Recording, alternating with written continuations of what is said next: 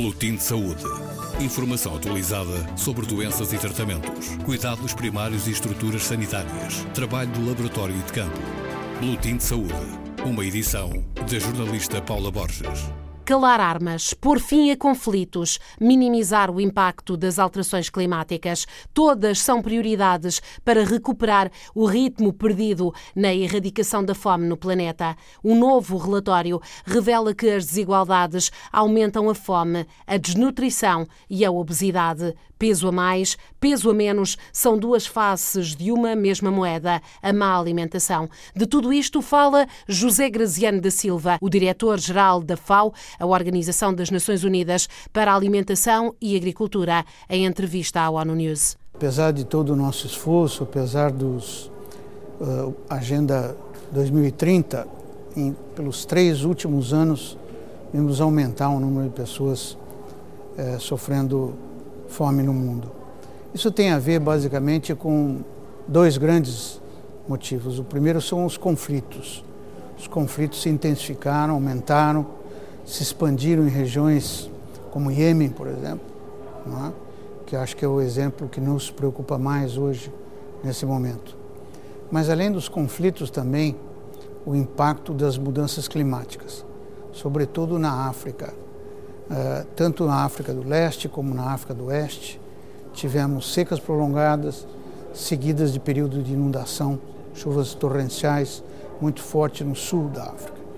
De maneira geral, isso fez retroceder o avanço de uma década que tínhamos conseguido.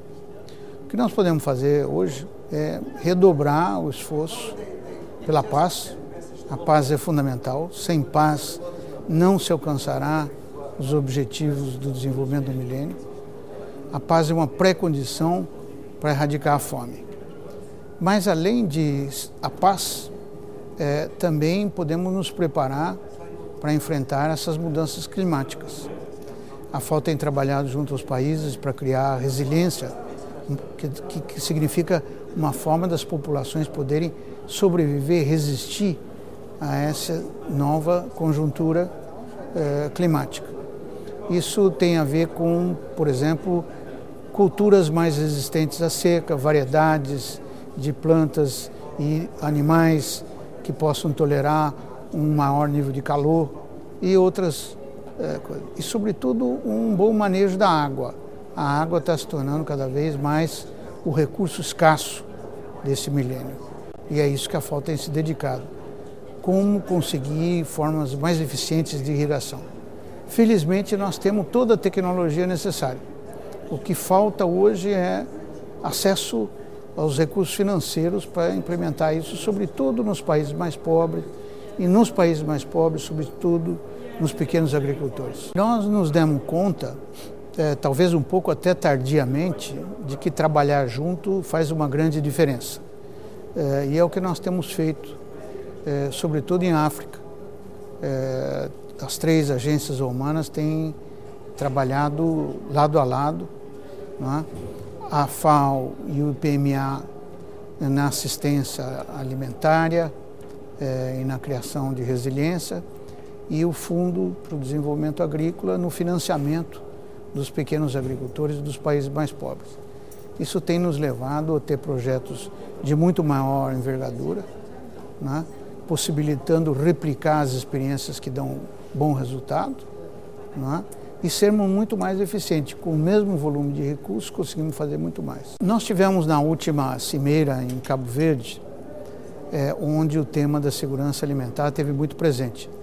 A FAO, desde Moçambique, lá em 2012, a FAO ficou encarregada de implantar uma política de segurança alimentar em todos os países de língua portuguesa.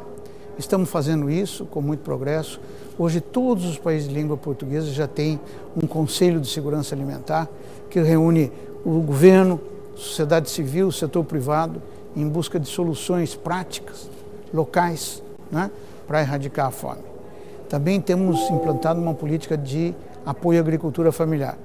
Todos os países de língua portuguesa têm por base a sua agricultura na agricultura familiar.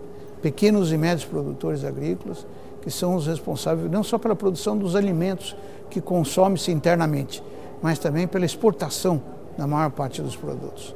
Então, essas duas marcas, uma política comum de segurança alimentar e uma política comum de apoio à agricultura familiar, hoje é o fruto da ação da FAO nos países de língua portuguesa. José Graziano da Silva, em entrevista à ONU News sobre a fome e o ritmo que tem de ser acelerado para acabar com ela no planeta.